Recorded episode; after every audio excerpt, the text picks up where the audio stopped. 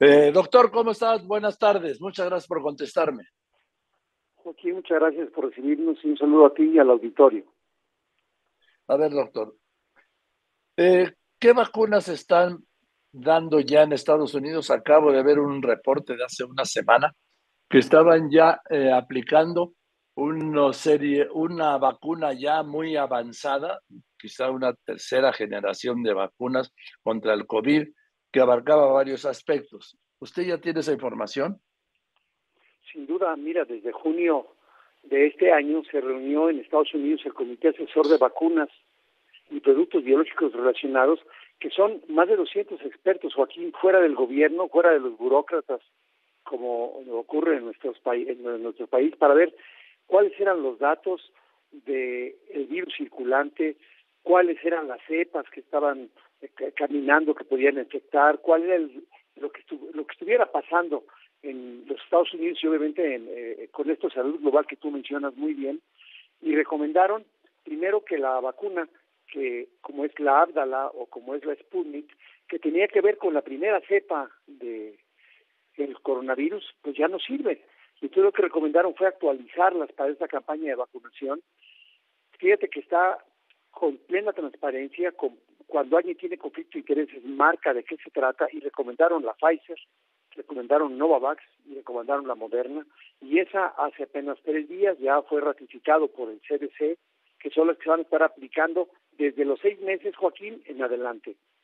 Y aquí en México, pues todo el doctor. El reporte que yo tengo, doctor, es que son las vacunas actualizadas de Moderna y Pfizer BioNTech, ¿sí? Exacto, y además de Novavax. Y, y te digo, se juntaron más de 270 expertos, Joaquín, con todas las evidencias.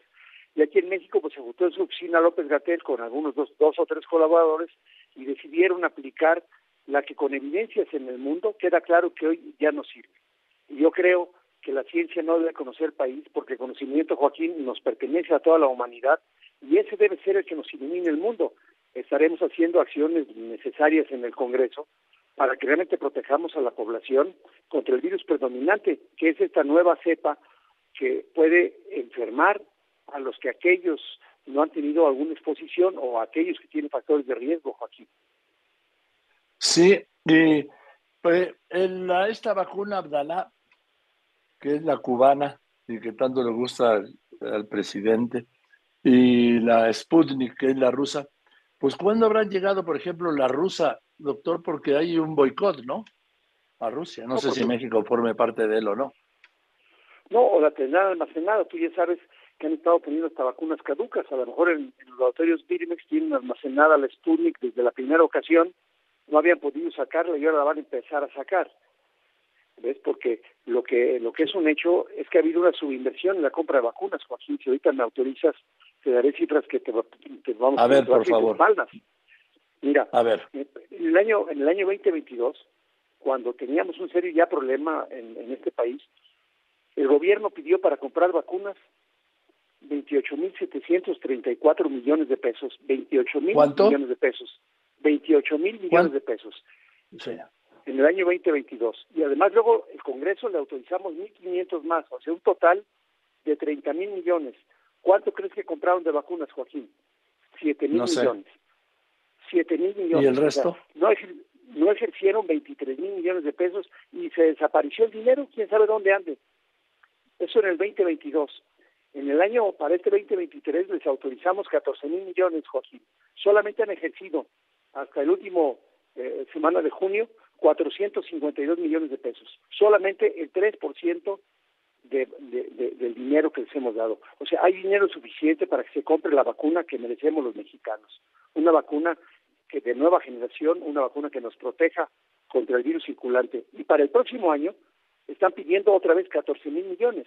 Si este año de 14 mil nomás han ejercido el 3%, Joaquín, si en el 22 de 30 mil solamente ejercieron 7 mil, pues imagínate lo que ha estado ocurriendo con el dinero de la salud en este tema tan delicado. Y ya no hablemos de las vacunas de los niños, Joaquín, que además se ha ido al suelo la vacunación, como ya te lo ha comentado aquí también mi querido doctor Paco Navarro. Sí, pero ahora, entonces, ¿estamos desprotegidos con las vacunas cubana y rusa? Sin duda, Joaquín. sin duda estamos desprotegidos. Muchos expertos, de hecho hoy aparecen ya los medios también, los pediatras manifestándose, porque no solamente desprotegidos por la vacuna, sino que solamente se piensa poner en las poblaciones que ellos llaman de grupos prioritarios, que sí es importante empezar por ellos. Pero eh, en Estados Unidos la vacuna está aprobada y, recomendable que sea de seis meses en adelante, y aquí solamente lo podrán en adultos mayores, en algunos menores muy forzados, por cierto, que deberá ser Pfizer y no habla la, ni siquiera la, la vacuna Sputnik. Y bueno, pues tenemos que luchar para que podamos tener un mejor sistema de salud, Joaquín. ¿Cómo que? Ya, yo creo que ya no se puede hacer más, denunciar, denunciar, denunciar, exhibir, demostrar, y no, no hay que mueva López Gatel. Pues no, Joaquín, pero imagínate nomás este año, 3.2% de 14 mil millones de pesos comprados en vacuna. Ahora fíjate, la COFEPRIS hay otro tema de bloqueo directo, como tú bien mencionas. AstraZeneca metió el 15 de julio de hace un año, o sea, ya hace 13 meses, casi 14, la solicitud para que ya no sea una vacuna de emergencia, sino que sea ordinaria y que pueda estar disponible, como dijo el presidente, que estarán disponibles las vacunas en las farmacias. Bueno, pues les ha negado el registro. Pfizer tiene dos intentos de registro desde diciembre del año pasado para que esté disponible en México y tampoco lo han permitido. Bueno, hasta la vacuna cubana. Ha metido en marzo dos registros para vacuna también y no se los han autorizado. Ni vacunas y tampoco medicamentos. O sea, doctor, o sea, a ver, doctor, doctor Jaime, ¿me quiere decir que ni siquiera las vacunas cubanas, las Abdalá, han sido aprobadas por la COFEPRIS?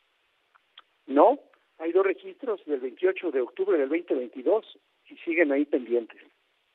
Eso están en y entonces, ¿cómo, ¿cómo, ¿cómo las meten y cómo las aplican? Bueno, las compra el gobierno, ¿no? Pero ¿cómo, ¿cómo las aplican si no están autorizadas? Ya no diga usted por la Organización Mundial de Salud, que tampoco lo están, sino por la misma COFEPRIS mexicana. No, pues acuérdate que la COFEPRIS va a estar un oficio para que las admitan. Es decir, como estuvieron todo el tiempo de periodo extraordinario hasta marzo de este año, pues ellos mismos se la autorizaban y se la desautorizaban, Joaquín. O sea, no ha habido mayor razón técnica ni académica como ha sido muy documentado.